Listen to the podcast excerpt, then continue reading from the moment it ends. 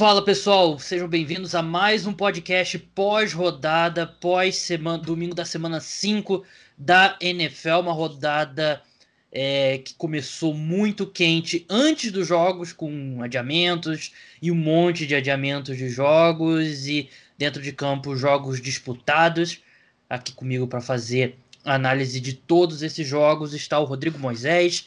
Você pode seguir ele lá no arroba Moisés Rodrigo e a gente quer a gente não pode perder tempo porque tem muita coisa para falar. Vamos começar pelos jogos do primeiro horário e vamos começar pela vitória dos Raiders para cima do Kansas City Chiefs pelo placar de 40 a 32. Rodrigo, a gente fez junto o esquenta NFL hoje de manhã, domingo de manhã, às 11 da manhã, todo domingo 11 da manhã, e a gente falou que a gente a gente basicamente concordou que os Raiders não tinham poder de fogo suficiente para pontuar com o Kansas City Chiefs. E a gente estava errado. O Derek Carr, na minha opinião, teve a melhor atuação da carreira dele.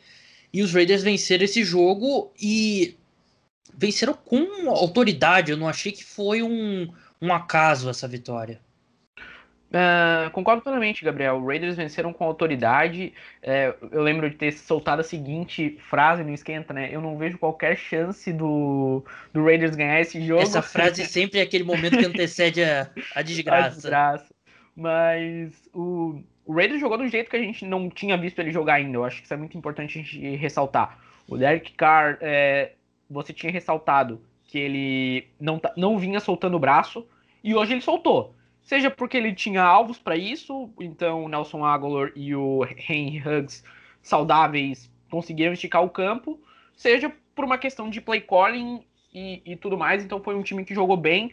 Um, é, aquele, é aquele negócio, é difícil parar o, o Kansas City Chiefs, é difícil parar esse ataque, a defesa do Raiders apareceu em momentos chave, uh, conseguiu parar em momentos uh, decisivos e, assim, uma grande vitória do, do, do pro, Las Vegas Raiders, mostrando que é um time de verdade, assim, é um time que, assim, com essa vitória, é, para mim, se coloca no patamar de um time que vai brigar pro playoff.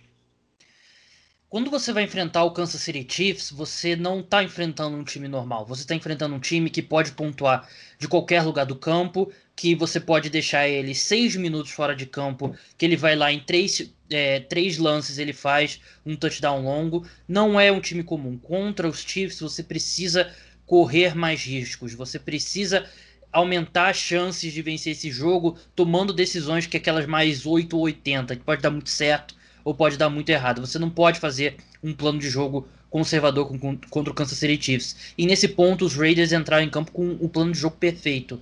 A defesa, como o Rodrigo bem falou, ela não vai parar, o, nenhuma defesa para o Kansas City Chiefs, mas você precisa de parar alguns drives ali em momentos chaves, e foi o que a defesa dos Raiders fez. Fez aquela coisa de manter o, o fundo do campo protegido e manter o Mahomes ali dentro do pocket. E o Derek Carr correu mais risco. Eu achei que foi o melhor jogo da carreira do Derek Carr. Ele arriscou muitos passes longos. Eu tô aqui com os números. Ele teve um passe de 72 jardas para o Henry Huggs, um de 59 para o Nelson Aguilar e um de 42 para o Hunter Renfro. É assim que você vence os Chiefs. E se essa versão do Derek Carr, que arrisca mais passes longos, é, é a versão que a gente vai ver ao, pelas próximas semanas, pelo resto da temporada, eu acho que muda totalmente esse time de patamar, porque o Derek Carr vinha me irritando muito com um passe curto, só com check down, mas ele tomou mais riscos hoje e a gente viu como ajudou esse time. E até o John Gruden, na entrevista coletiva depois do jogo, falou assim: é, deve ter muita gente lá do Pro Football Focus coçando a cabeça. Mas o, o pessoal do Pro Football Focus é, apontava como ponto negativo o quão conservador era o ataque do, dos Raiders. E hoje foi um ataque diferente. Hoje não foi um ataque conservador, foi um ataque que arriscou e conseguiu a vitória lá em Kansas City. Eu acho que foi uma grande vitória. Um, e foi um time diferente, não é? Não dá para falar assim, ah, uhum. você falando dos Raiders ser muito conservador e tal, e agora? Mas foi um time totalmente diferente, Rodrigo. E mas falando do lado dos Chiefs agora, cinco jogos na temporada, um jogo espetacular contra os Ravens, um jogo muito bom contra os Texans, um jogo abaixo contra os Chargers, um jogo abaixo contra os Patriots e agora um jogo abaixo contra o Las Vegas Raiders. Você tem preocupação com esse time? Não. Uh, eu acho que vai ser bem. Uh, é, é, aquele susto que é bom de tomar, né? Para mim não é uma, é, não vai ser um time que vai ser ameaçado na divisão, por mais que a gente tenha esteja vendo um, um Raiders em franca evolução. Para mim não vai ser um time que vai ser ameaçado, mas uh, vai ser aquele susto bom, assim, aquele susto que vai fazer se ligar. O Mahomes teve um aproveitamento baixíssimo nos passes, errando, ele errou o check down, assim, né? Uma coisa que a gente não costuma ver o o, o Mahomes fazer, então é, eu espero que o, o Chiefs melhore nas próximas semanas. E, é, e assim, mesmo agora já tá num padrão alto. É, tem muito mérito do Raiders nessa vitória.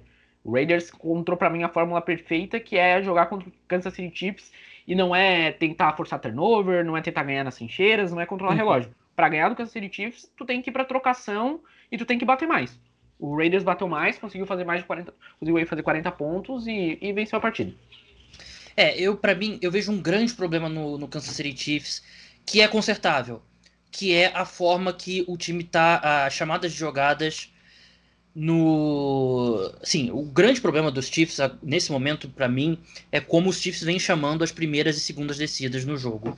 E era algo que é, muita gente apontava, não apenas eu, que um dos efeitos colaterais de você investir alto num running back no, no, usar uma escolha de primeira rodada, como os Chiefs fizeram, é você querer justificar esse investimento.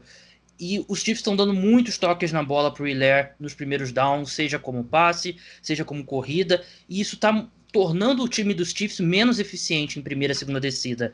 O, o Ethan Douglas, do Chief Analytics, ele postou aqui uns números.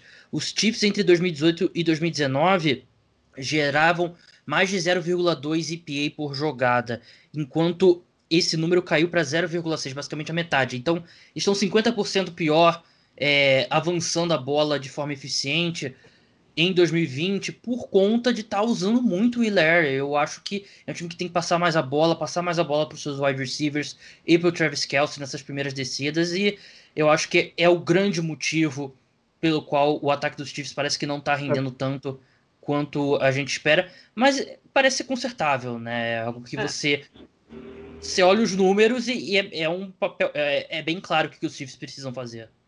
É, então, uma outra coisa que para mim, é, um outro setor do Chiefs para mim não tá jogando bem no ataque é a linha ofensiva. E Os eu acho principalmente, né? Sim, e o fato do Mahomes ser muito móvel e ele ser um gênio, ele mascara muito isso, porque ele consegue uh, esticar as jogadas e não tomar turnovers, nem tomar sacks. Mas é, tá fazendo muita falta essa linha ofensiva. Falta penalidade mesmo. Hoje foram 10 faltas para 94 jardas é, é bastante coisa. É... O Chiefs precisa ser mais disciplinado, precisa melhorar isso, porque o Mahomes é o... Se tem um cara que consegue converter uma terceira para 20 na NFL é o Patrick Mahomes. Só que não quer botar ele toda hora numa terceira para 20, é um time que tem potencial para fazer melhor que isso. Então, uh, enfim, é, é uma coisa que o time precisa melhorar para as próximas semanas. É, concordo plenamente. Eu acho que a linha ofensiva não tem sido ideal mesmo. E, e teve a saída lá do, do, esqueci o nome do, do, guarda que foi trabalhar como médico lá no Canadá e tal, e a gente tinha questões quanto ao interior da linha ofensiva, mas o, o Eric Fischer e o Mitchell Schwartz, que são os left tackle e right tackle respectivamente, não vem fazendo um ótimo ano. Vamos seguir agora para o jogo que você deve estar escutando esse podcast e a notícia já, tá, já foi confirmada oficialmente pelo Falcons, mas o Carolina Panthers venceu por 23 a 16 e o que saiu na imprensa americana é que o Dan Quinn será demitido, falta apenas formalizar a demissão dele, falta passar ali no RH e tal, e deve ser essas formalidades que faltam para o Dan Quinn, mas é um jogo que os Falcons, mais uma péssima atuação, o placar parece ser próximo, mas eu acho que é porque o Panthers também não é um grande time, e tudo bem, o Panthers venceu o jogo, mas eu vou pedir um pouquinho de paciência para o torcedor do Panthers, porque a grande notícia é essa provável demissão do Dan Quinn, é, que veio muito depois do que deveria.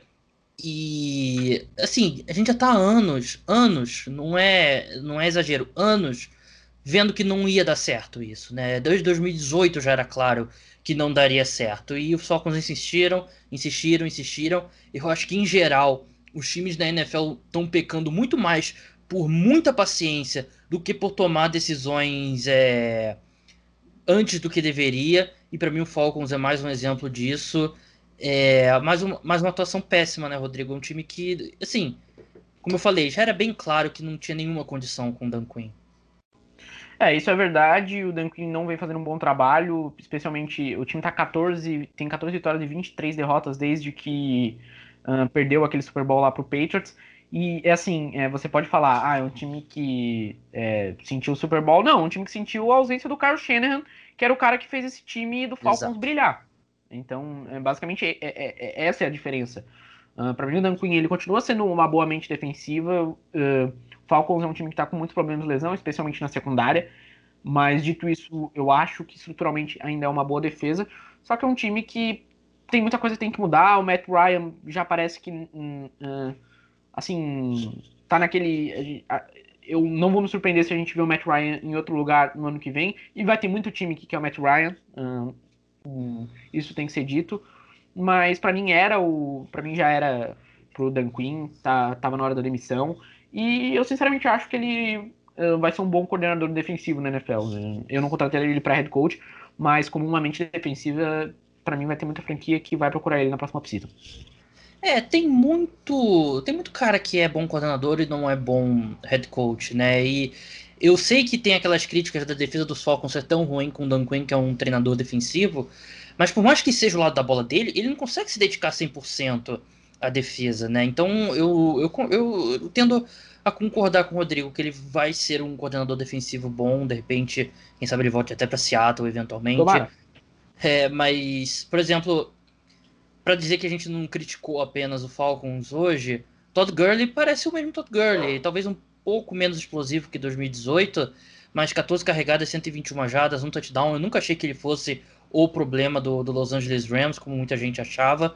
E o Calvin Ridley, um grande jogo, ele fez uma recepção fantástica ali, estilo Michael Jackson, né, com, com os pés dentro, na lateral e o corpo já totalmente para fora.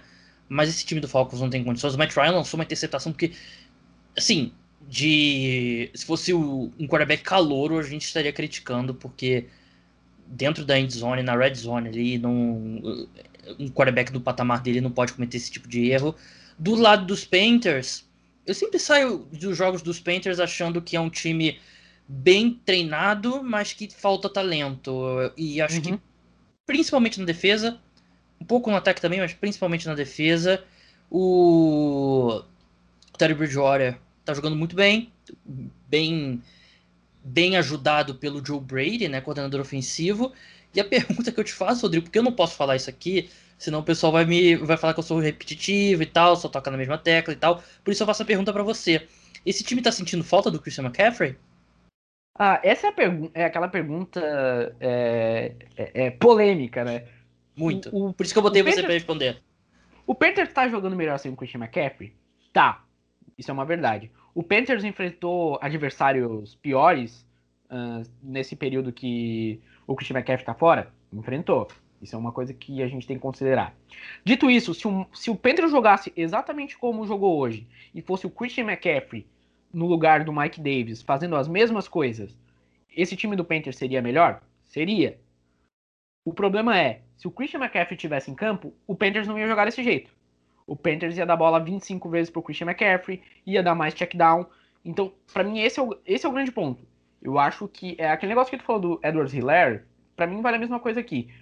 É, quando tu investe tanto no running back, geralmente tu quer provar que ele vale o investimento e às vezes tu não se atém ao que é melhor. Esse time do, do, do Panthers tem ótimos alvos.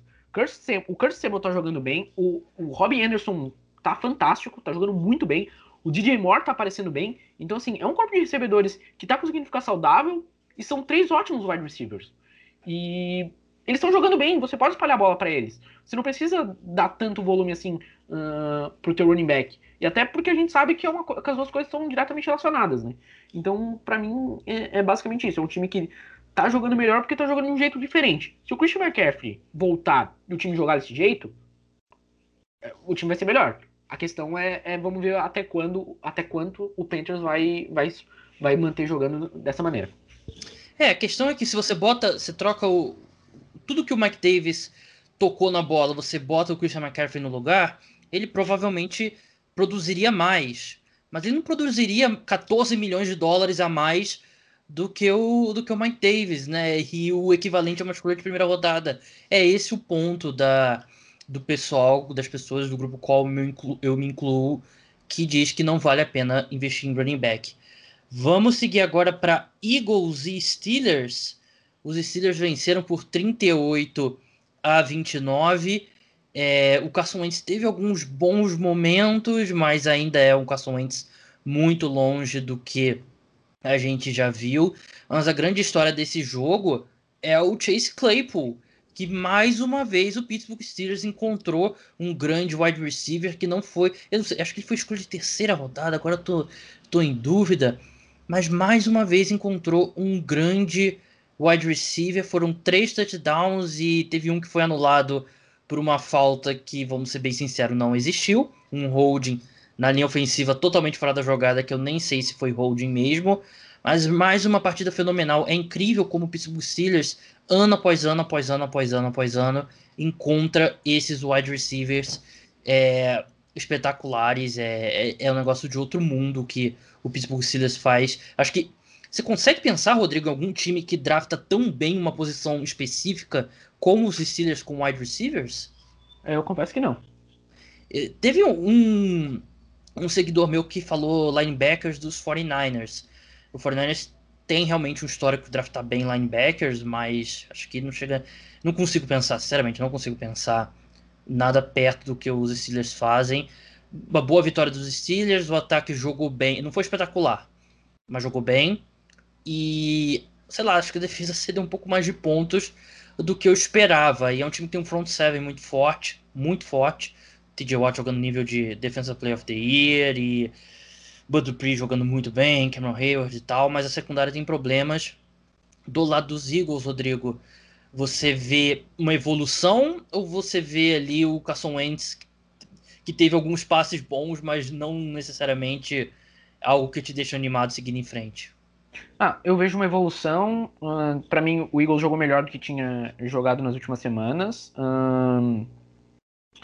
E, assim, é, ainda tem muitos problemas. É um time que está muito limitado, tem muitas lesões ainda. Todo jogo o time parece que perde lesões. Mas hoje teve algumas boas novidades, né? Teve aquele wide receiver Travis Fulgham, que é um cara bem grande, teve um bom jogo, 10 recepções, 152 jardas no TD. Então, assim, é, conseguiu aparecer, sabe? A gente conseguiu ver coisas boas do, do Philadelphia Eagles, então, assim. É, ainda tá longe do ideal, é um time que precisa que os seus jogadores que estão lesionados voltem. Só que, assim, essa NFC Leste parece que a cada dia ela fica mais aberta, a gente vai falar depois uh, por quê, né? Mas eu acho que é um time que, assim, tá melhorando.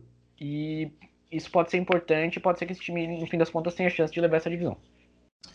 É verdade, e assim, a gente não falou no topo do programa para não deprimir todo mundo, né? Mas a gente vai falar da, da, grande notícia triste que aconteceu nessa rodada, né? No jogo do Dallas Cowboys, a lesão do Dak Prescott. É, tirou totalmente o, o ânimo da rodada. Mas é, é, isso mesmo, né? O Eagles não, não precisa de muito para vencer essa divisão. Essa divisão é, é totalmente. Assim, com a lesão do Dak Prescott até essa evolução que eu achava que o, o, o Cowboys teria com o Prescott e, e com a defesa não sendo, pelo menos, não sendo a pior da NFL historicamente, eu acho que esse time podia evoluir muito, né? E sem o deck tem um teto. E agora com o, o Eagles está totalmente aí na, na briga, mesmo 1, 3 e 1, eles estão na briga pela, por essa divisão. Vamos passar agora para Rams e Washington. Assim, a gente estava num bom ânimo depois desse jogo, pelo Alex Smith ter entrado em campo, né? Primeira vez desde 2018, ele que quase morreu com uma infecção na perna após sofrer uma fratura exposta, passou por 17 cirurgias, a perna dele completamente deformada, mas ele conseguiu entrar em campo, jogou muito. Quer dizer, eu, até, eu acho até maldade falar que ele jogou muito mal. Ele teve 9 de 17 passes para 37 jardas. Não, não foi um bom jogo, o Kyle Allen saiu com uma, uma suspeita de concussão e nunca mais voltou. Mas o, o, time de, de Washington não tem condições nenhuma com essa linha ofensiva. E até a gente chegou a falar durante o jogo, né, Rodrigo? Porque o Alex Smith foi sacado quatro vezes, seis, seis vezes. Eu parei no quarto. E eu tava começando a ficar desesperado. Tinha que tirar o Alex Smith daquele jogo. Eu achei que foi até temerário do, do Ron Rivera manter o, o Alex Smith naquele jogo. É, provavelmente o Kyle Allen não, realmente não tinha como voltar, né? Era, era não, ele foi liberado. Ele foi liberado. Ele foi liberado? Opção Nossa. técnica. Nossa, é bem estranho. Até porque o Kyle Allen não vinha jogando mal. Eu, eu é. queria ressaltar isso, assim. Ele fez um TD terrestre. É, claro, é, dadas as devidas proporções, o time do Rams realmente amassou o, o, a equipe de Washington, venceu a Batalha das Trincheiras, uhum. mas é, realmente não tinha como. O Aaron Donald fez a festa nessa linha ofensiva. Uh, assim, o Rams ganhou de um time ruim. O Rams tá, já jogou quatro vezes contra a NFC Leste, né? Pelo amor de Deus, o cara que fez o calendário da NFL tá de parabéns. É, o, tudo, mas... que, o, tudo que o Houston Texans se fudeu, os Rams deram é, sorte. é, pois né? é. Porque jogaram cinco, quatro jogos contra a NFC Leste, nos cinco primeiros jogos venceram todos. Tem que até botar um asterisco nesse, nesse, dessa retrospecto aí dos Rams. É, é demais, né? Assim, e é aquele negócio. Para mim, eu tenho muitas dúvidas nesse time de, do, do Rams. Para mim é um 4x1 bem mentiroso. E o Jared Goff, de novo, quando ele faz o que o, o Sean McVay manda ele fazer, ele consegue. Quando ele tem que fazer alguma coisa por conta própria, ele trava, né? Ele lançou muita tipo o Spike depois do touchdown. Muito feia. E teve o Spike, assim. para mim, a, a, o Spike dele, que ele não conseguiu fazer o Spike. ele foi a bola escapa da mão dele. E a bola escapa, assim, é, é, é, claro, a gente tá brincando e tal, mas pelo amor de Deus, né? É, o Jared Goff, uh, eu ainda acho que ele vai atrapalhar muito esse time do Rams uh, no, no fim das contas, quando tiver jogos contra equipes de futebol americano. É irônico a gente falar isso porque hoje eles pegaram um futebol team, mas é, de fato esse time do Washington é, é, já, já começa a pensar no ano que vem. E legal que o Alex Smith conseguiu jogar e que ele conseguiu terminar a partida mesmo apanhando tanto, né? Um, acho que mostra que, pelo menos na questão de saúde, ele tá bem. É, mostrou que quebrou o gelo totalmente, né? Porque pior do que aconteceu nesse domingo é difícil e eu Assim, eu gosto bem mais do Jared Goff do que você. Mas realmente, ele, ele tá indo muito bem quando ele tá tudo dentro do script, né? Ele não. Ele não tem. Ele não tem muitos recursos para criar e. Eu acho que ele mostrou coisas interessantes contra os Bills, mas assim, você. Ah, ele jogou muito bem no segundo tempo contra os Bills. Mas o primeiro tempo dele foi desastroso, né? Não dá pra gente. E esquecer. o time perdeu porque chegou no segundo tempo perdendo por muitos pontos. Verdade. E não dá pra jogar fora. E assim, os Rams venceram esse jogo também muito em parte pelo que o Aaron Donald fez, quatro sacks. Ele, para mim, ele é o Defensive Player of the Year nesse momento, tá jogando um nível altíssimo. Ele, com uma Holmes dando umas engasgadas, eu acho que é um cara que pode sonhar de voltar aquele, naquela história, né, de Mahomes mais importante, Aaron Donald o melhor jogador da NFL, porque ele tá fazendo um começo de temporada absolutamente fantástico.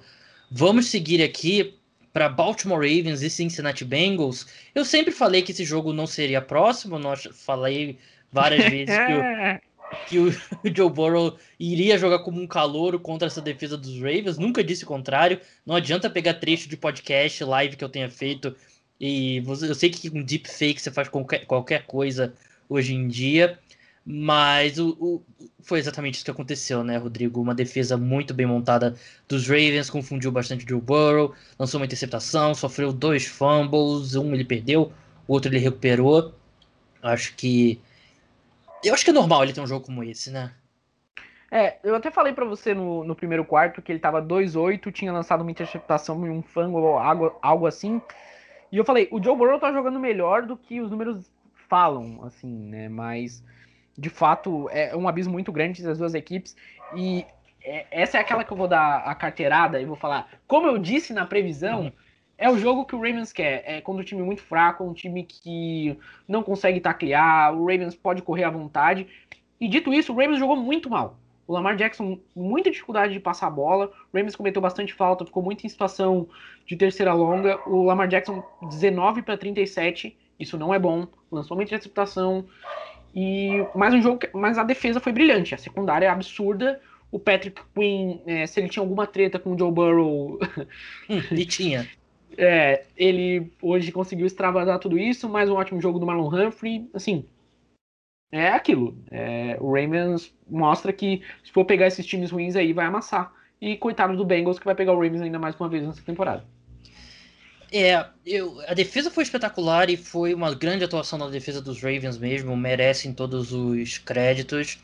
Mas é, é, é o que você falou mesmo, ataque deixando a desejar pela terceira rodada consecutiva. E assim, tudo, por mais que o Dino Atkins tenha voltado, nessa semana 5, a defesa dos Bengals não é um bom grupo, é uma defesa muito ruim. E você falou esses números do Lamar, 19 de 37, dois touchdowns, uma interceptação, 4,9 jardas por passe completado. Ataque aéreo muito inconsistente, continua inconsistente. E uma coisa também que acho que a gente tem que falar, ataque terrestre não foi bem.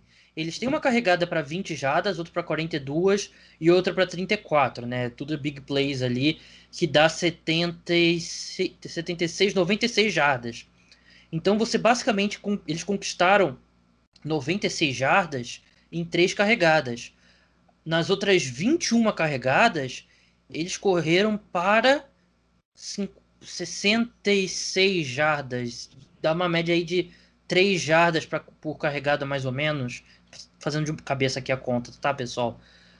Esse time tem problemas, Rodrigo. Eu, acho que, como a gente já tem três semanas seguidas que o ataque. É, eu sei que ele venceu com alguma tranquilidade o Washington, mas não foi uma atuação espetacular no ataque. Contra, contra o Chiefs todo mundo assistiu. E mais um jogo que esse ataque não produz bem, eu acho que é motivo para preocupação, sim. É, é motivo para preocupação. O ataque não jogou bem, não conseguiu correr bem com a bola não conseguiu correr com consistência, por isso que o Lamar Jackson foi tanto, passou tanto num jogo que o time dominou, é, não é algo natural assim, deu para ver um claro desconforto. É, de novo, semana que vem o time vai pegar o Eagles, então vai ser um, de novo, não é um, um, grande desafio nesse sentido, mas depois pega, vai pegar os Steelers. E assim, é um time que se jogar desse jeito contra o Pittsburgh Steelers não vai dar certo. Verdade. Antes de seguir nos jogos, lembrar que esse podcast é um oferecimento dos apoiadores do Cara dos Esportes. Você que gosta do meu trabalho, acompanha meus, meus podcasts e quer me dar esse suporte para eu continuar produzindo podcast, newsletter, live e tal, vai lá no link na descrição. Você tem, pode contribuir mensalmente pelo PicPay por planos a partir de 10 reais, tem de 10, de 20, 30 e 40. E te dá, além de você apoiar meu trabalho, te dá acesso a benefícios exclusivos, como newsletter exclusiva para assinantes, é, podcast extra semanal durante a temporada da NFL, tem plano que dá acesso a grupo de WhatsApp exclusivo, é, tem também um conteúdo que eu faço ali no Melhores Amigos do Instagram, análise de jogo durante a semana, então tem vários benefícios. Então, se você gosta do meu trabalho, quer me ajudar e ter esse benefício, é só buscar a cara dos esportes lá no PicPay. Rodrigo, o newsletter tá ficando bem legal, né? Tá ficando bem legal. E eu, eu particularmente, sou um grande fã do, do, do vídeo dos melhores amigos do Instagram. É, eu gosto bastante, sempre comento com o Gabriel. O Gabriel separa um, alguns trechos bem interessantes que uh, dão pra gente uma, uma visão bem legal do que, que a gente pode, tem que ficar de olho, assim, e umas tendências interessantes.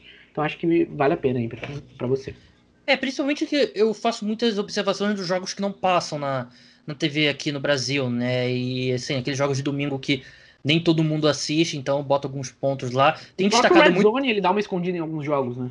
Verdade. E eu tenho botado muitos lances do meu jogador favorito na NFL, que é o James Robinson, running back do, do Jacksonville Jaguars, que infelizmente sofreu na mão do Houston Texans com o fato novo, que foi a demissão do Bill O'Brien, todo mundo mais animado, todo mundo mais feliz. E os Texans jogaram melhor, venceram por 30 a 14.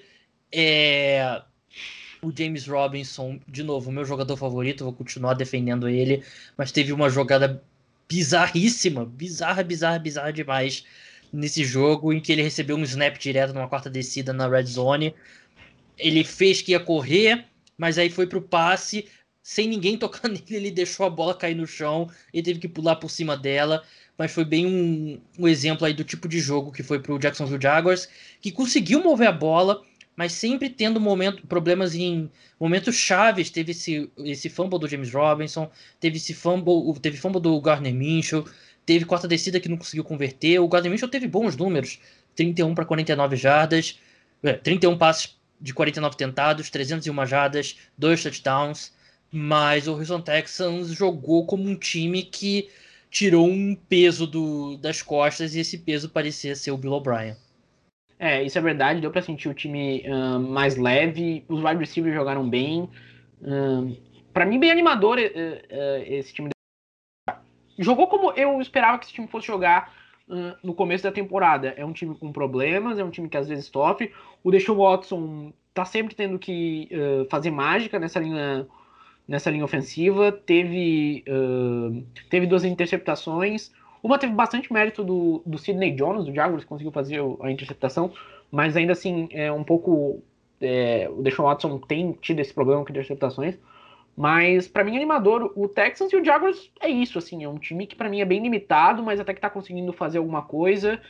E assim, acho que com algumas com alguns reforços, especialmente a linha ofensiva, é um time ficar pra gente ficar de olho nos próximos anos. É, jogou desfalcado, né? Sem o Miles Jack, sem o Josh Allen. O CJ Anderson é dúvida. Eu acho que ele acabou não jogando também, mas eu não. Eu não. Como o Rodrigo falou, o Red Zone esconde alguns jogos, não dá para acompanhar tudo ao mesmo tempo. Eu acho que a definição que eu tenho para os Jaguars é: dos times horríveis, ele é o melhor deles. Sim, daquele grupo ali de Giants, Jets, Vikings e Falcons ele é o, é o menos pior deles. E, enfim. E é o time que tá tentando, na verdade, né? É. é. Assim, o time que entra em campo e ele não entra derrotado. É uma coisa que eu tenho notado nesses outros, nesse Jets, no, no Falcons, no Giants. É um time que já tá pensando no ano que vem. E eu acho até pelo Gardner Minshew, assim, o Gardner Minshew é um cara que ele tá toda hora tentando se provar. É, é, é um cara que não, ele não, não quer saber de tank for Lawrence, até porque eu acho que vai ser difícil o Diabos conseguir essa primeira escolha. Então é um cara que tá toda hora tentando se provar confesso que eu queria ver ele numa situação um pouco melhor. É, eu, eu, acho que o teto dele é um Ryan Fitzpatrick bem melhorado. Hã? Eu, eu gosto dessa comparação dele com o Ryan é, Fitzpatrick. É, é muito, é, bem... parecido, é muito parecido o estilo de jogo, né? E, sei lá, eu, eu não acho que, por exemplo, daria pro Jaguars passar o Trevor Lawrence se eles tiverem oportunidade. Talvez nem o Justin Fields. Mas, não sei, eu, quem sabe ele pode ser um, um Tony Romo ao invés de ser um Ryan Fitzpatrick seu Tony Romo. Pode, pode ser isso também. Vamos passar agora para Cardinals e Jets, falando em time que tem chance do Trevor Lawrence. Os Cardinals venceram por 30 a 10. É, não dá para elogiar a atuação do Cardinals, não achei que foi nada demais. E o jogo contra os Jets é, é café com leite, é, é, um time de XFL. O Joe Flacco foi o quarterback titular, acertou 18 de 33 passes, 195 jardas, um touchdown. É, eu não acho que ele oferece uma chance melhor do que o Sam Darnold, mas também não é pior. Eu acho que é basicamente. Eles são quarterbacks bem diferentes, mas é basicamente o resultado é o mesmo, muito passe curto, e o Joe Flacco não tem a mobilidade. O Sam Darnold pelo menos tem a mobilidade que o Joe Flacco não tem.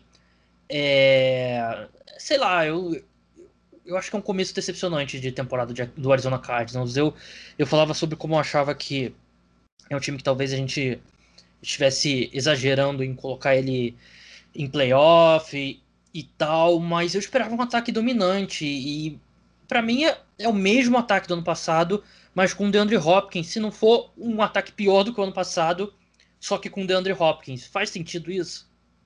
Faz, né? tá bem abaixo esse time. O DeAndre Hopkins, uh, ele tem ele tem, inclusive, é, é, o tipo de cara que melhora o teu ataque, né? Por causa disso, assim. É, é, nos momentos que começa a apertar, uh, chama o DeAndre Hopkins. De novo, um jogo bem abaixo, um jogo. É, eu senti um jogo sonolento, assim. O Cardinals abriu logo e aí depois uh, foi levando e tal. Eu achei bem. Jogo bem preguiçoso, assim. Então. Sim.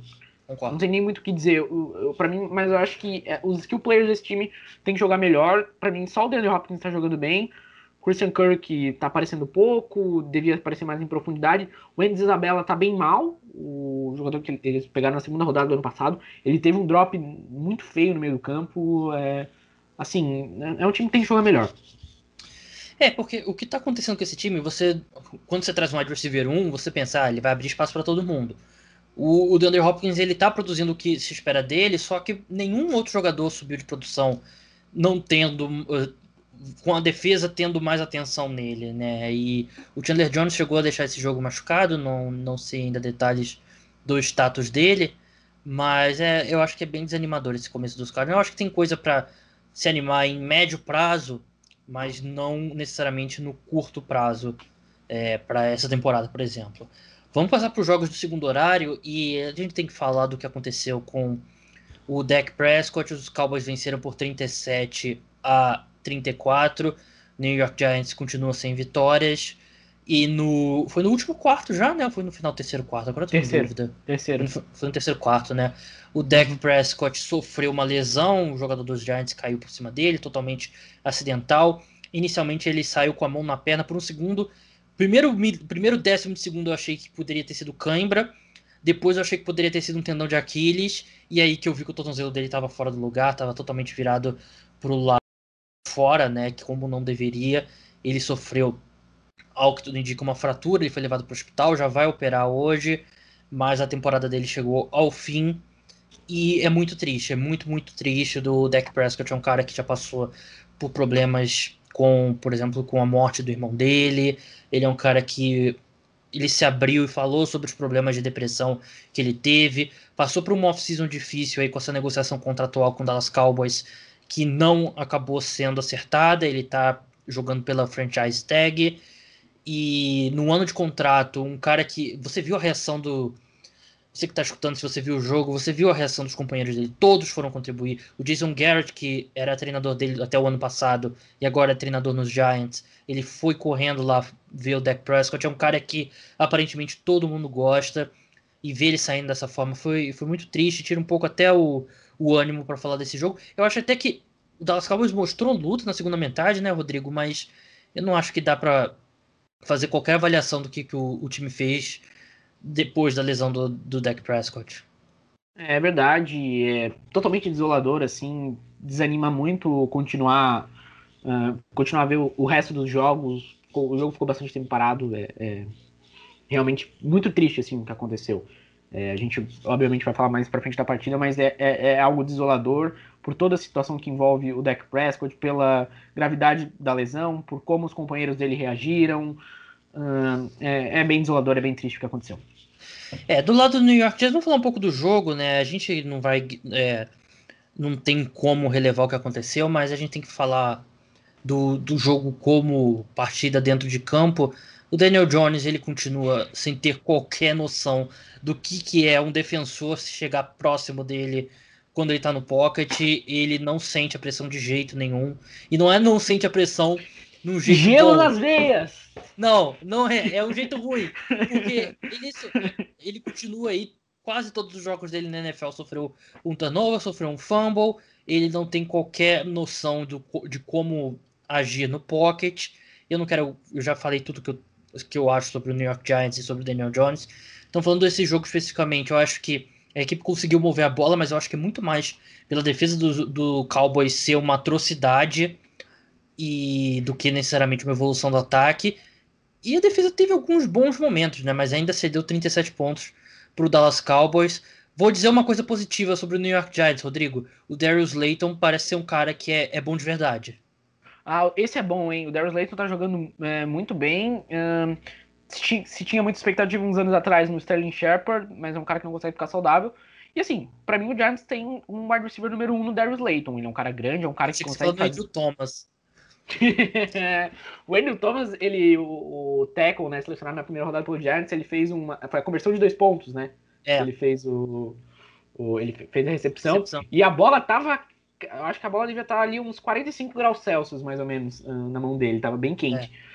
Mas uh, o Darius Layton é bem bom, assim, é o wide receiver número um, clássico, ele é grande, ele é rápido, consegue fazer recepções longas, aquelas recepções com toe tap na linha lateral, é bem, bem interessante o, o, o Darius Layton, uma das coisas positivas do, do Giants nesse ano.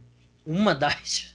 Tem outra coisa positiva nesse time, sei lá, o Bradbury talvez, né, que tá se provando uma boa contratação. O Fackrell jogou bem hoje, mas é. você deu 37 pontos ao Dallas Cowboys e a gente sabe o que aconteceu com o Dallas Cowboys durante o jogo, né? É, ainda é um, não tem muito o que elogiar. Do lado dos Cowboys, acho que o que o torcedor quer ouvir, Rodrigo, é o que a gente acha desse time sem o Prescott, a minha opinião.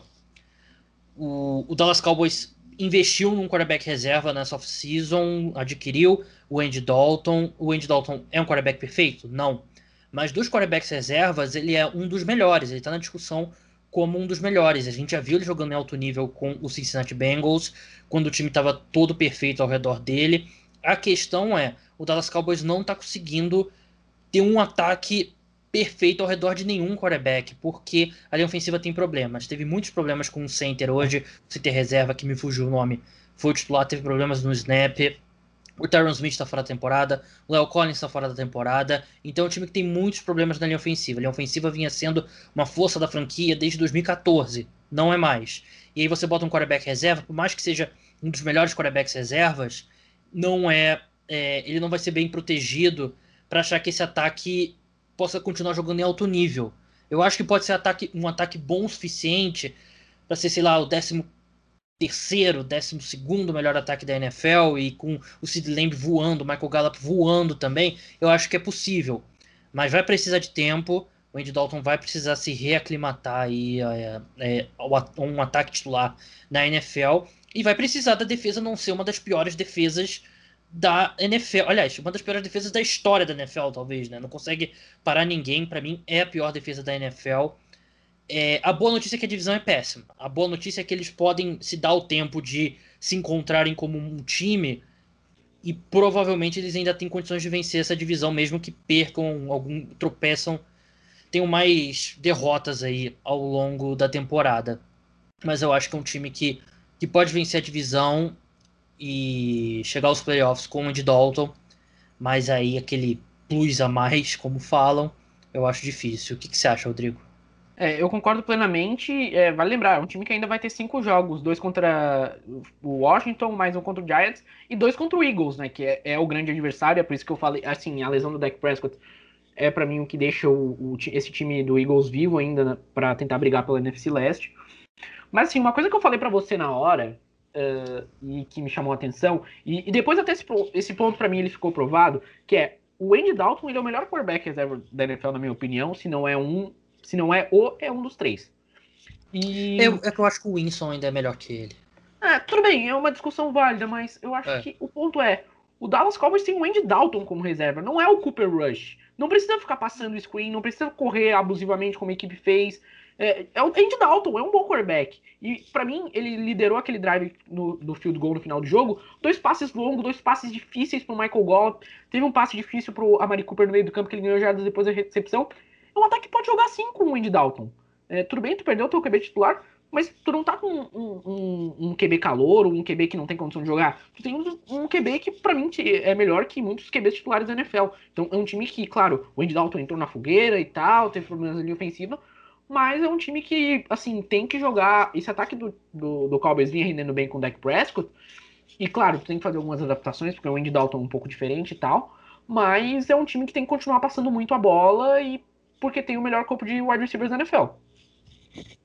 É, concordo plenamente quanto a isso. Mas assim, eu acho que quando você tem o Dak Prescott, o teto desse ataque era o melhor claro. ataque da NFL. E com o Andy Dalton, por mais que ele possa ser um bom quarterback titular, esse teto diminui. E aí, por exemplo, se você bota o Andy Dalton titular nesses outros quatro jogos, o Cowboys provavelmente chega nesse jogo 0 e 4, né? Eu não acho que ele vence, não venceria o jogo contra o Falcons, não teria feito um jogo competitivo contra os Rams, então diminui o, o, teto dessa equipe. E sobre o que você falou sobre o Andy Dalton ser melhor que alguns quarterbacks titulares, eu acho que o, deck, o Dallas Cowboys perdeu o quarterback titular deles e eles ainda assim terminaram com o melhor quarterback nessa partida. Ah, terminaram. Eu arrisco dizer que eles terminaram com o melhor quarterback do segundo horário. Deixa eu ver aqui os jogos. É, é uma, é uma boa discussão. Você vê que pelo desempenho do, do Ryan Fitzpatrick, claro. O, é, Ryan Fitzpatrick, talvez ele não seja melhor que o Andy Dalton, mas o desempenho dele foi melhor. Claro. E a gente vai falar agora de Miami Dolphins 43, 49ers 17. 49ers que teve o retorno do Jimmy Garoppolo, mas não fez diferença nenhum, nenhuma. Muito pelo contrário, Jimmy Garoppolo foi para o banco para ser protegido, segundo o Kyle Shannon. Eu acho que é para ser protegido do constrangimento, provavelmente. CJ Beta voltou e pelo menos teve um passo para touchdown, mas o jogo já estava perdido. O Miami Dolphins é, mostra que não foi acidente o que aconteceu contra o Seahawks, né? Fez mais um jogo muito bom. O Ryan Fitzpatrick está jogando muito bem. Ele teve uns passes lindos ali para o Preston Williams, para o Mike Sick teve uma corrida de 70 jadas ali numa recepção do, do Ryan Fitzpatrick e, um time bem treinado. A gente falou sobre time que é, por exemplo, o Panthers, que é um time bem treinado, que a gente acha que falta um pouco de talento. O, Miami Dolphins também é um, bom, é um time muito bem treinado. E o 49ers tem problemas seríssimos, Rodrigo, porque voltou seu quarterback titular, voltou o Raheem Mostert, tá com o Brandon Ayuk, o Debo Samuel jogou, o George Kittle jogou, só que na defesa tem problemas seríssimos. A defesa a gente falava sobre regressão e acho que as lesões aceleraram esse processo, mas o 49ers é, mostrou que foi uma ilusão total da gente achar que esse time seria competitivo depois de vencer o Giants e o Jets. É, e assim, né, a parte fácil do calendário do Niners já foi, né? Porque Esse pegou mesmo. esses times da. Pegou os times fracos da, da AFC Leste, pegou os times uh, fracos da NFC Leste também. Ainda tem um jogo, acho, contra Washington, né? Mas é, agora vai engrossar, vai pegar duas vezes o Seahawks, vai pegar duas vezes o Rams, o próprio Arizona vai deve dificultar, vai pegar o Patriots. Então, assim, o Bills. Então, olha, é, é, o, o, Niners acende o sinal de alerta porque já passou a parte fácil do calendário e é um time que periga ficar fora dos playoffs. É, eu, eu não diria nem que periga, eu acho que é mais provável nesse momento que não vá aos playoffs, né? Eu acho que é, é um caminho muito difícil. Como você falou muito bem, é, a parte fácil do calendário já passou.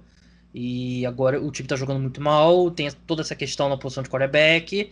E tem, o time tem problemas sérios. Quanto isso, o Miami Dolphins é, jogando muito bem. E a gente falava sobre na off-season quanto tempo o Ryan Fitzpatrick ia conseguir dar o Tua Tagovailoa. Mas se for, se o, se o raciocínio para colocar o Tua é quando o Ryan Fitzpatrick mostrar que tá prejudicando o time, o Tua vai ficar no, no, no banco por algum tempo, porque esse time tá sendo muito ajudado pelo Ryan Fitzpatrick. Ele tá jogando muito bem no ataque, tá comandando muito bem esse ataque. Então, tecnicamente, por enquanto, não tem nenhum motivo pro, pro Tu entrar nesse time. E eu acho que não vai ser um time que vai brigar por playoffs, na minha opinião, Miami Dolphins. Mas é um time que, de repente, você vai chegar em dezembro e aí você pensa em botar o Tua, né? para ele ter algumas repetições ali, para ele ver como é que é jogar na NFL.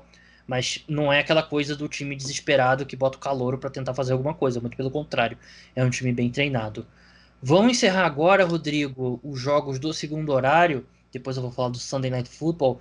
Vamos falar da vitória do Cleveland Browns para cima do é, Indianapolis Colts pelo placar de 32 a 23. 23. Isso. E o Philip Rivers não tem mais condições. É, é, é triste. A gente é um cara, é um cara que a gente viu a nossa vida inteira como fã de NFL, a gente viu ele jogar, mas não é uma não é uma reação que eu tenho vendo esse jogo, é uma reação que eu tenho vendo todos esse, os cinco jogos dos Colts até agora. Mas acho que eu falava isso no off-season. Eu falava que os Colts, é, o Philip Rivers não ajudaria os Colts a ser competitivo. E eu acho, e eu continuo com essa mesma opinião. Acho que o Philip Rivers não tem mais condições de ser titular em alto nível na NFL. É, eu concordo plenamente. Para mim, é, é, e, não é como se o time não tivesse um reserva bom, né? Isso precisa ser também. Reserva caro, né? É verdade.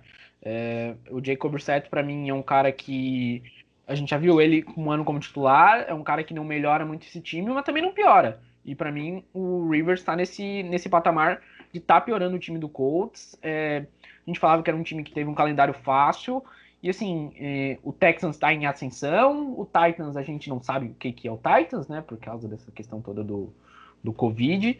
Mas é, o Colts, assim, era o jogo que a gente esperava. Que o Colts já perdeu dois jogos que era um time que poderia estar 5-0. Uh, perdeu pro Jaguars, agora perdeu pro Browns. A gente vai falar um pouquinho do Browns daqui a pouco. Mas, assim, é, é um time que hoje a defesa já não foi tão brilhante assim. É, para mim, preocupa. É o que a gente falava de.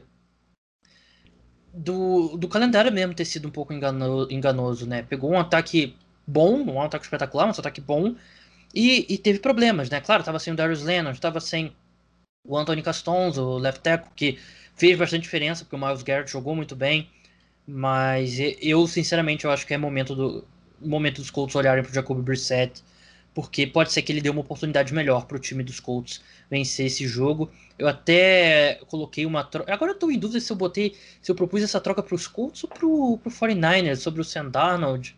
Eu acho que o Colts é um dos times que, que poderia olhar para o Sam Darnold. Agora falando do, do, Cleveland Browns, é um jogo que a equipe novamente correu bem com a bola, pressionou bem o, o quarterback, mas tem problemas na secundária e teve, assim, os números não foram de outro mundo, mas eu achei que o Odell Beckham jogou bem. O Jarvis Landry, ele teve um drop ali bem feio, mas. Dois. É, dois drops, né? Mas compensa com uma recepção absurda que ele fez no, no primeiro tempo. Eu achei que, em geral, eles jogaram bem, não foi espetacular, mas acho que foi melhor do que os números sugerem. Mas, de novo, Rodrigo, eu saio com a impressão não gostar do que eu vejo do, do Baker Mayfield. O, eu falei sobre isso no último podcast.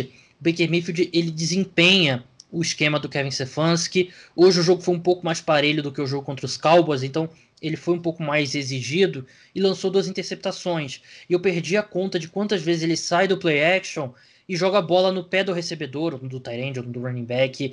Ele, eu vejo problemas sérios de precisão no, nos passes dele.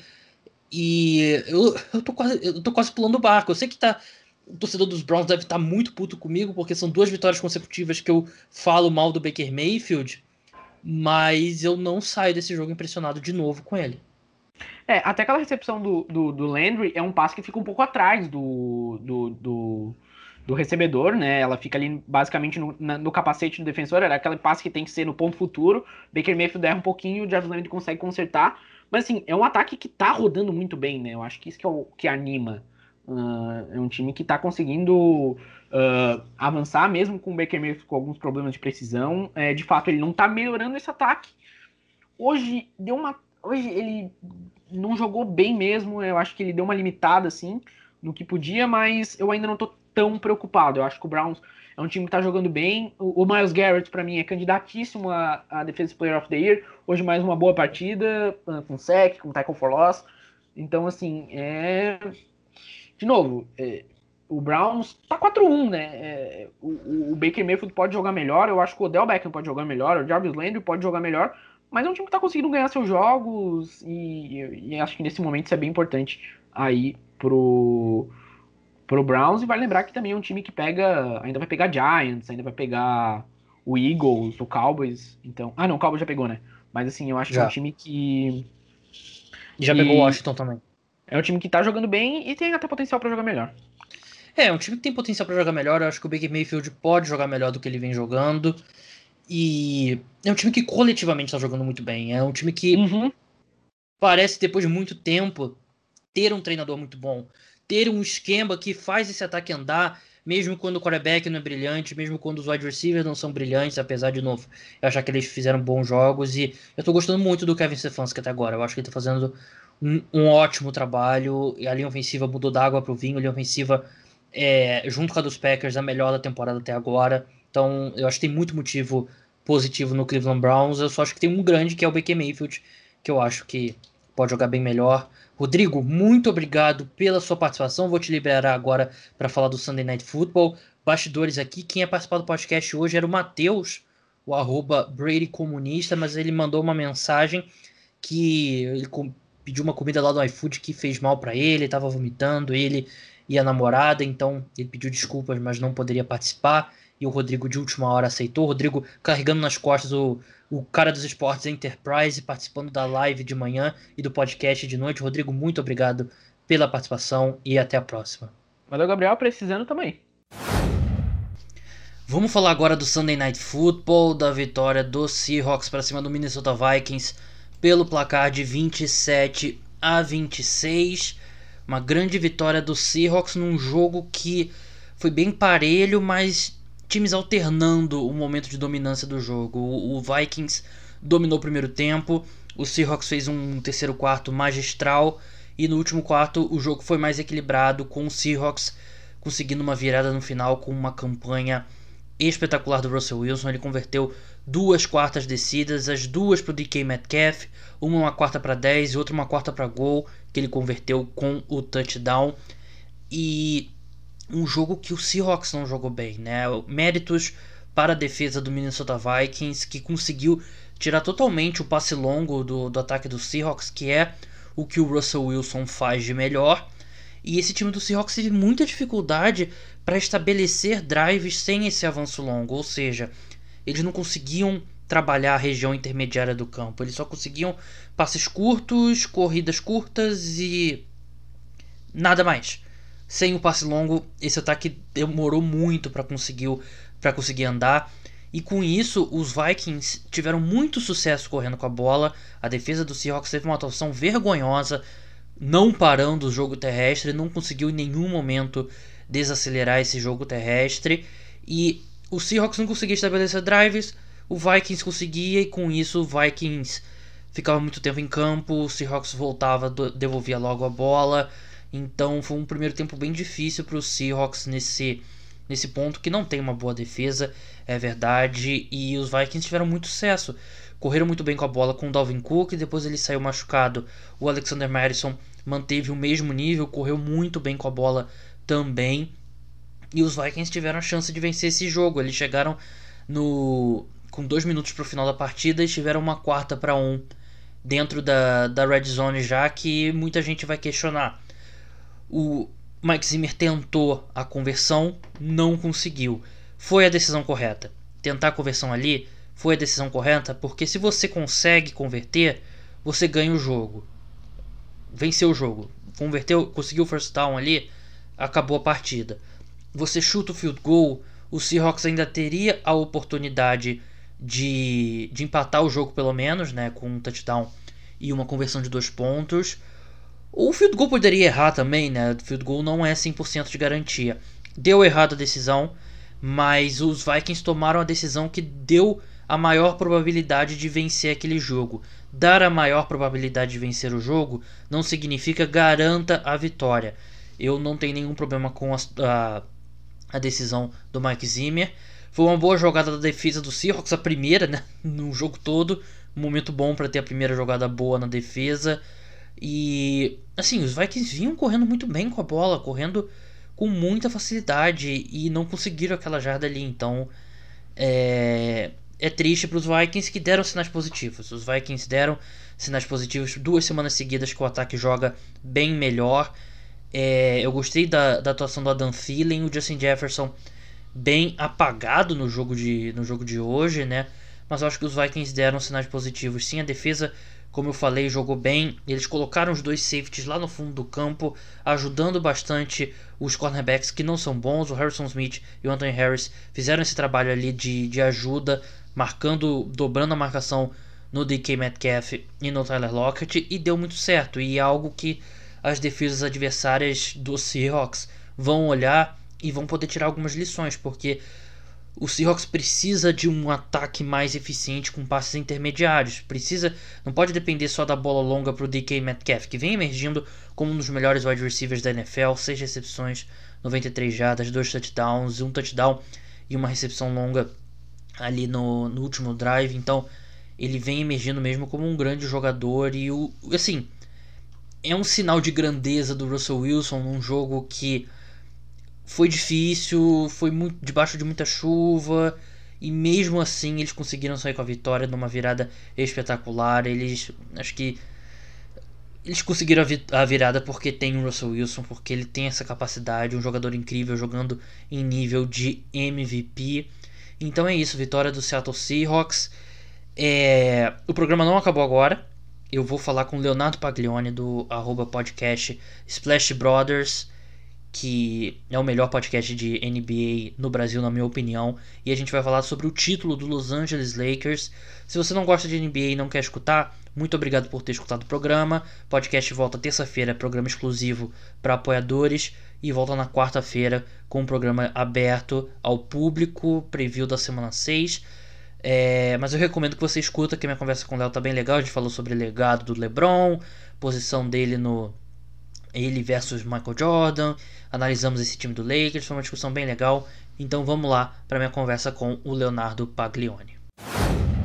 Leonardo Paglione aqui comigo, do podcast Splash Brothers, um grande dissimulado jogando Among Us.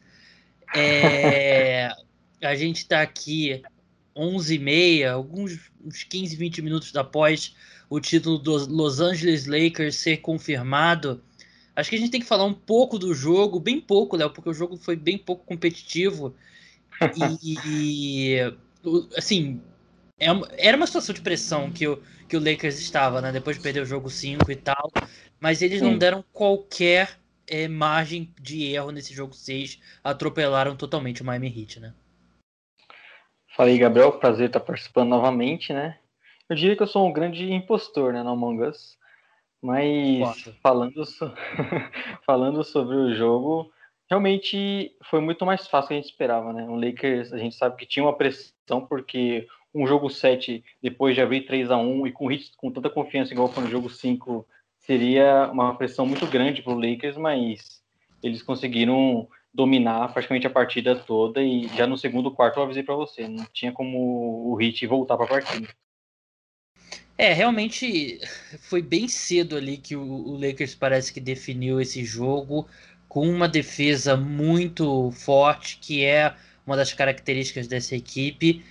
E a decisão do, do, do Vogel, Frank Vogel, de colocar o, o Caruso no lugar do Dwight Howard deu bastante efeito, né? Porque eles tinham mais caras com mobilidade para correr atrás do, do Jimmy Butler e do perseguir o, perseguir os shooters do, do Heat, né? O Tyler Hero e o Duncan Robinson. E não precisava do Anthony Davis marcando o Jimmy Butler, né? Como ele fez por boa parte da série. Eu acho que eh, talvez se tivesse feito isso mais cedo, não teria chegado no jogo 6, né? É, eu acho que esse foi o grande ponto, né? O Lakers conseguiu pressionar muito bem o perímetro do Heat. O Heat não conseguia criar jogadas. Você viu que o Butler estava sofrendo, mas não só ele. Tinha o Tyler Hero também não conseguiu jogar, inclusive cometeu muitos erros. O próprio Dragic não tinha espaço, né? Então o Heat não conseguiu é, infiltrar no garrafão e conseguir bons arremessos. A gente viu o Duncan Robinson também sem espaço nenhum para arremessar. E aí ficou aqueles arremessos muito contestados, é, jogadas que você não quer, né? Como o Igodala arremessando de 3, ou o próprio Crowder, que em nenhum momento da série foi um fator, também precisando arremessar de 3.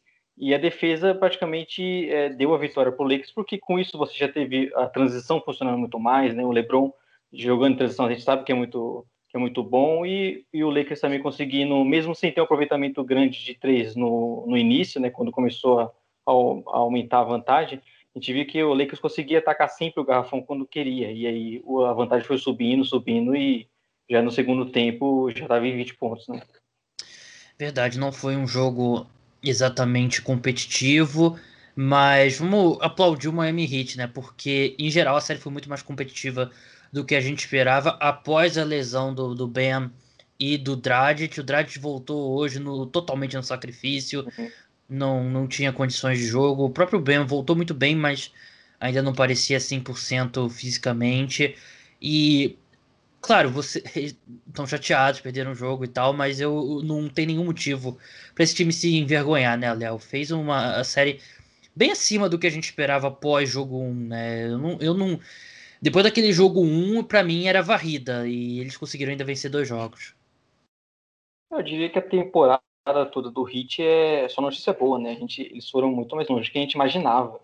E só por estar na final já é uma surpresa grande. Talvez se você for fazer um review da temporada né, e falar sobre a grande surpresa, seria o Miami Heat. Assim como pensar também nos jogadores, o próprio Ban Adebayo, né, a evolução dele, como foi. Como você tem um jogador como Jimmy Butler também, o que ele jogou nessas finais.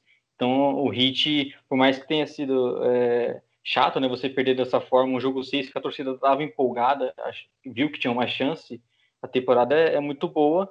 E é isso, né? Como você disse, o Dragic fora, hoje voltou, mas claramente fora de ritmo. O próprio Bandebaio, eu, eu sinto que ele ainda não está perto do seu ideal. A gente vê ele fazendo os bloqueios, a participação dele no ataque é diferente. Ele não está conseguindo é, fazer tão bem a cobertura igual a gente viu na temporada. Então a gente vê que ele ainda não está no seu ritmo. E, obviamente, com dois caras desse nível fora, fica muito complicado. E mesmo assim, a gente teve grandes jogos nessa série.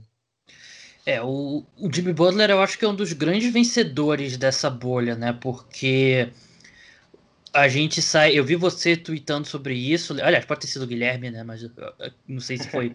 não sei qual de vocês dois. Foi besteira. Não, foi era. Besteira foi o Guilherme, viu? Era sobre o Jimmy Butler ser top 10 na NBA, né? Que era algo que vamos ser bem sinceros, ninguém defendia esse ponto antes do, dos playoffs e antes da bolha até. E agora parece meio certo, né? Eu já vi bastante gente discutindo sério se ele não é melhor que o James Harden. E eu até conversei com alguns amigos durante a semana se eu propus o seguinte cenário: ah, se você troca o Jimmy Butler pelo James Harden nesse time do Heat, eles têm mais chance ou menos chance de vencer, né? É uma discussão para outra hora. Mas a, a, forma como a gente vê o Jimmy Butler pré-bolha e pós-bolha, eu sinto que ele é um dos maiores vencedores mesmo. Sim, o nível que ele jogou foi absurdo, cara. A gente já, obviamente, sabe que ele é um grande defensor, né? E manteve isso, o cara, um dos melhores da liga nesse quesito. E, mas ofensivamente também, assumindo o time quando o Dragic for fora, armando mais a equipe, pontuando muito, né? A gente sabe que ele tem essa capacidade, mas até pelo próprio estilo de jogo do Hit, ele não fazia tanto. A gente viu que ele é capaz de assumir o time, até como já fez um pouco no Sixers na temporada passada, né? Que eles sofriam com, com o Ben Simmons, que não podia ficar com a bola nos momentos finais, né? E a gente vê que ele era o cara que armava aquele time. E novamente nesse playoffs ele mostrou essa qualidade, mostrou a frieza também, né? De no jogo 5, por exemplo, aquele momento que o Heat pare... o, o Lakers parecia que ia ganhar, ele, ele foi decisivo novamente. E quando você tem uma atuação dessa, nesse nível, nos playoffs, né, óbvio que ele vai ser muito comentado. É aquele momento que alguns supervalorizam também, mas o Jimmy Butler com certeza é entre os melhores. Verdade. O, o, a forma como ele foi playmaker também, né? Que é, o, é, algo que eu não esperava muito do jogo dele. E eu acho que o Miami Heat está numa boa posição seguindo em frente para continuar competindo no leste. Mas vamos falar do campeão, vamos falar do Lakers, que antes da paralisação era o melhor time da NBA, era o favorito ao título, era o favorito nas casas de aposta. Eu acho que antes da paralisação era Lakers, Clippers e Bucks, esse trio aí, mas eu, nas casas de aposta eles eram considerados favoritos. Então não dá para falar que foi um acidente esse título, né? Não dá para falar que é, que muitas pessoas vão jogar, vão tentar levantar coisas contra esse título, né? Porque o LeBron tem muita gente que ama, tem muita gente que muita gente que detesta, né? Infelizmente tem esse, ele é um cara que polariza as opiniões, mas eu, eu acho bem importante o fato do Lakers ter sido um grande time antes da paralisação e ter sido campeão agora, porque se tivesse seguido a temporada normal, grandes são as chances deles terem sido campeão mesmo assim. Eu acho que eu, particularmente vejo como um título 100% legítimo. O que eu Sim. acho, Léo, é o seguinte. Eu não colo... eu quero saber sua opinião sobre isso, mas antes eu vou botar a minha opinião.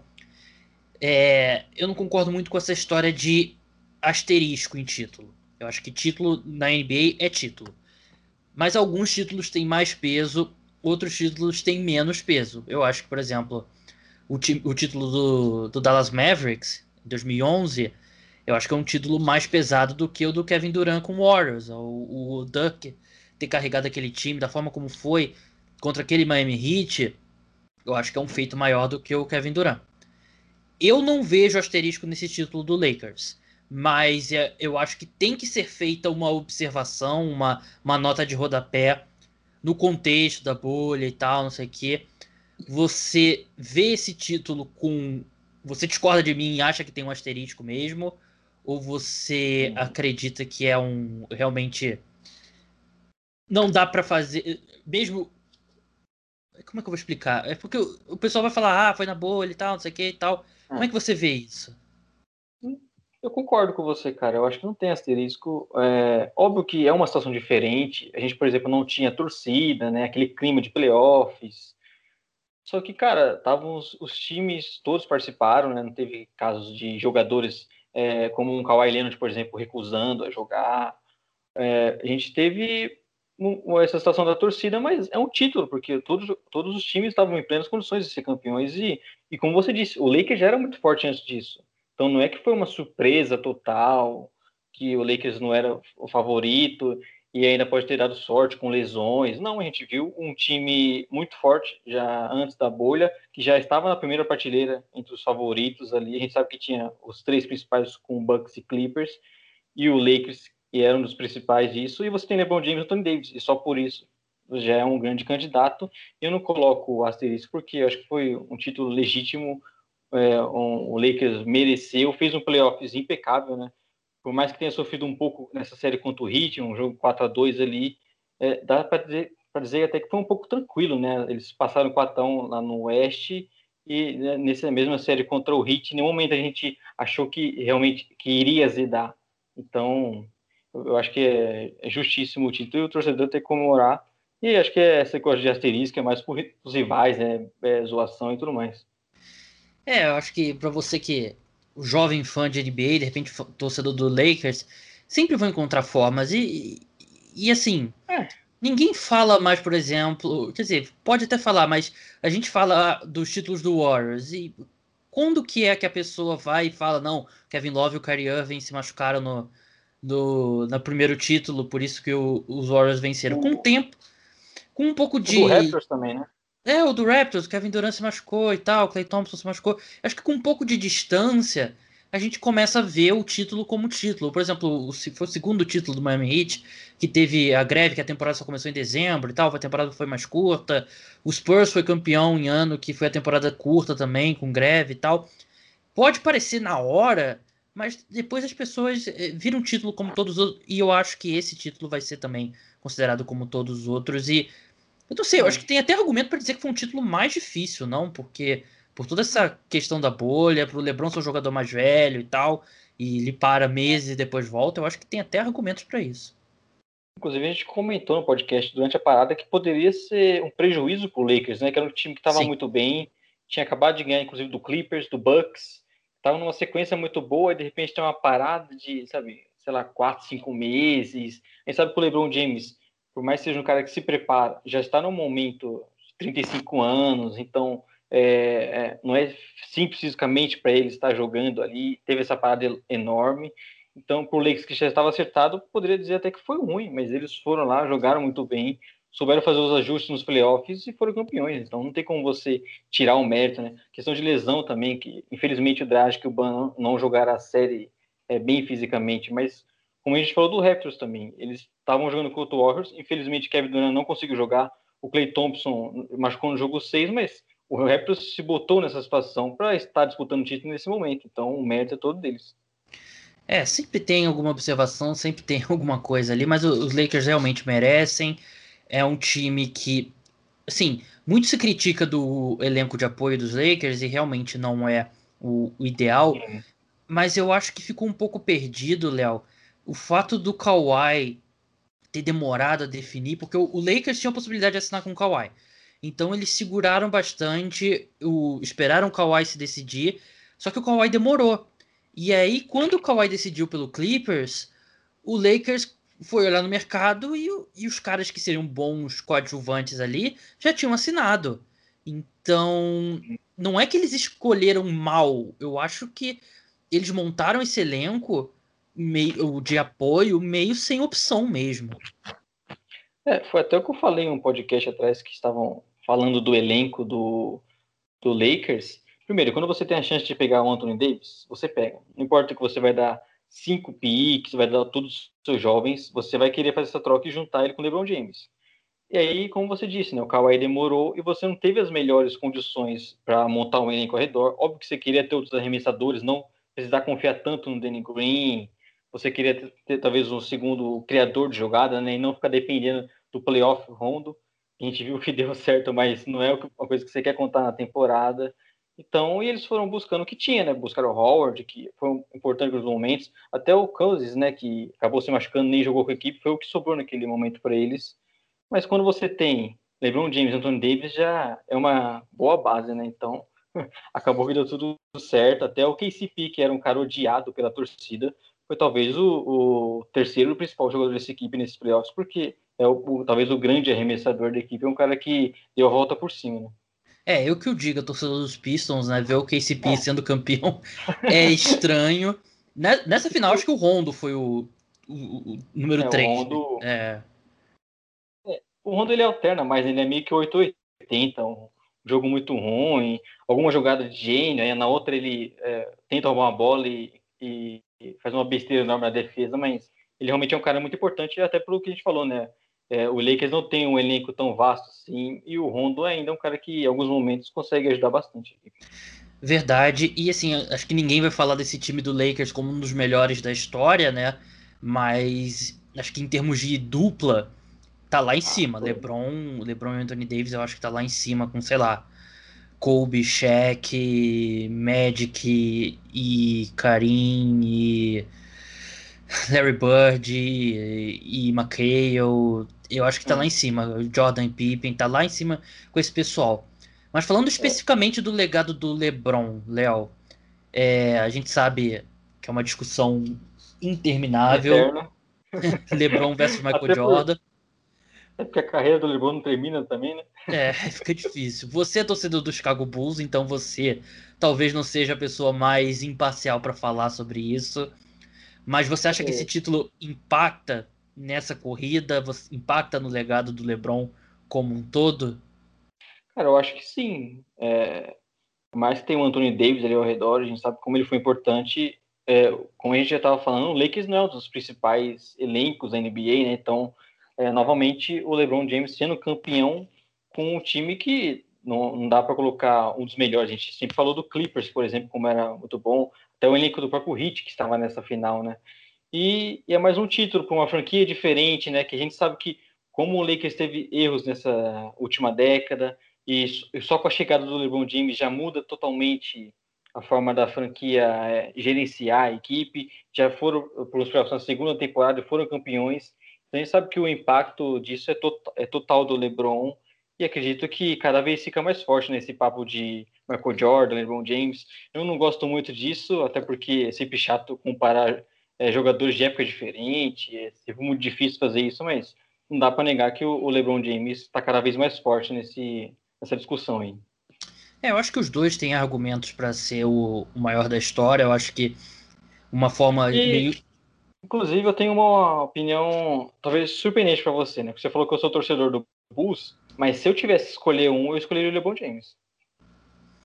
É surpreendente mesmo, não, não esperava isso da sua parte. Ou você pode estar seguindo como impostor aqui, né? No, no podcast, né? Não, não descarto isso. Mas eu acho. Porque aquele sentimento do cara que você vê jogar, né? Tudo bem que eu sou é. torcedor do Bulls e conheço toda a história do Jordan, já vi séries, já revi muitos jogos, mas o LeBron James é o cara que eu acompanho a, a minha vida toda, né? Então, inclusive, alguns momentos eu, eu fico me perguntando como vai ser quando o LeBron James parar, né? Então tem esse pacto muito maior para mim. E é um cara extremamente dominante, extremamente completo, e até por questões fora de quadra também a gente é, gosta muito do LeBron James. Mas é uma discussão que é, não, tem, não tem opinião errada, na minha opinião. É, eu acho que o ápice do Michael Jordan acho que foi maior, mas no momento que a liga era mais diluída, acho que o LeBron pegou uma era da NBA mais talentosa, né? Principalmente que assim, o Michael Jordan pegou os anos 80, né? Mas ele, o Bulls foi ultra dominante mesmo nos anos 90, né? Que foi uma era bem mais diluída da, da NBA. Eu acho que o, o LeBron, eu, ele, eu acho que ele pode passar o Michael Jordan pela totalidade da carreira, né? O, porque nessa altura da, do campeonato o Michael Jordan já não estava mais conquistando título, né? O LeBron, ele continua aí jogando em altíssimo é. nível e... Enfim, eu acho que é, é assim que o, que o LeBron pode passar definitivamente, mas eu acho que nunca vai ter uma resposta definitiva para quem é melhor e acho que realmente você ser três vezes campeão, quer dizer, quatro vezes campeão com três times diferentes, quatro vezes MVP por três franquias diferentes e uma delas o Los Angeles Lakers, acho que ajuda bastante aí o Não, e, e uma pelo Cleveland, né, que é o título mais absurdo de todos, então. Verdade. É, Contra o melhor time da história da temporada regular, né? É, totalmente absurdo, né? Então o LeBron tem muita história já. É o que você falou também, né? O Michael Jordan ele teve uma carreira mais curta, teve a questão da primeira aposentadoria também. O LeBron James segue tarde. jogando. É, segue, o LeBron James segue, segue jogando é, em alto nível por, sabe, por, toda a carreira dele na NBA. E a gente não duvide que demore mais uns dois, três anos ainda para ele, ele realmente começar a cair o nível. Então é um cara que ainda tem muito para construir. Mas tem sempre aquela questão também de ser o melhor ou o maior, né? Acho que o Michael Jordan, por toda a questão até midiática, fora de quadra dele, como ele foi importante para a liga e como ele, ele trouxe fãs, né, de, de todo mundo, não é porque a gente não tinha tanta informação ainda, né, tanta transmissão, ele pode ser considerado o maior, né? Então, mas eu sempre penso que em questão de melhor, assim, o estilo do LeBron James é o que eu mais gosto. É realmente uma discussão interminável. Léo, muito obrigado pela sua participação aqui. Você pode seguir o Léo e o Guilherme lá no arroba podcast SplashBR. E vou falar aqui, melhor podcast de NBA brasileiro. É, pode ir lá escutar, recomendo bastante. Só não joga Among Us com o Léo, muito menos com o Marco, que eles são totalmente dissimulados. Léo, muito obrigado pela sua participação e até a próxima. Agradecer novamente o convite, né? É, falar, deixar o, o, meu jabá, que a gente está lá no. Estamos lá no Twitter, arroba podcast SplashBR, e toda segunda-feira a gente tem um podcast saindo, né? Mas como a final foi agora, no domingo à noite, É, essa a edição dessa semana vai sair provavelmente na segunda noite ou na terça, vai depender de como, quando o Túlio vai terminar a edição, né? Porra, mas mano. vamos falar tudo. É, o Túlio é o cara que a gente tem que ficar pegando o pé dele, né? É complicado. É. mas é, vamos falar tudo sobre a final, sobre o Lakers, sobre o LeBron James. E é isso aí, valeu pela participação e vamos jogar Among Us de novo aí, porque foi muito legal ganhar de vocês. Não, muito chato, não, não tô gostando desse jogo, não. É, então é isso, esse foi mais o um podcast Cara dos Esportes. Muito obrigado a você que escutou o programa. Lembrando que esse programa é um oferecimento dos apoiadores, grupo qual que o Léo faz parte. Então, muito obrigado, Léo, pelo seu suporte aí. E faz o jabá aí, que vale a pena, os benefícios e tal. Por favor. É, vale a pena. O, os, eu sou suspeito para falar, né? Mas como você falou que a gente é o melhor podcast sobre NBA, o, com certeza o Cards Esportes é o, o melhor sobre NFL, eu sempre estou acompanhando. E o grupo também, né, de discussão ali é muito legal, você tem as pessoas debatendo 24 horas por dia e os conteúdos que o Gabriel traz para a gente toda semana, aquela, aquela newsletter, newsletter né? Então é um conteúdo muito bom e vale a pena você apoiar, porque a gente sabe que também isso não é só pelo conteúdo exclusivo, né? Para você continuar trazendo esse conteúdo, por exemplo, que você faz todo o final de, de rodada, no domingo à noite postando podcast, que eu sei que é muito legal para todas as pessoas que estão acabando de ver a rodada e querem consumir um conteúdo bom. Então, para manter o Carlos Esportes é, é, continuando produzindo muito conteúdo de, conteúdo de qualidade, vale a pena apoiar. Então vocês têm aí o relato em primeira mão do Léo, que sabe tudo de NBA e tá sofrendo lá com 49ers, infelizmente. Mas é isso, esse foi o podcast Ai, cara dos. Foi o podcast Cara dos Esportes, pós-rodada, pós-rodada da NFL, pós-título do Los Angeles Lakers. Parabéns, torcedor dos Lakers. O programa volta terça-feira com um programa exclusivo para apoiadores e na quarta-feira com o preview da semana 6. Até a próxima. Tchau.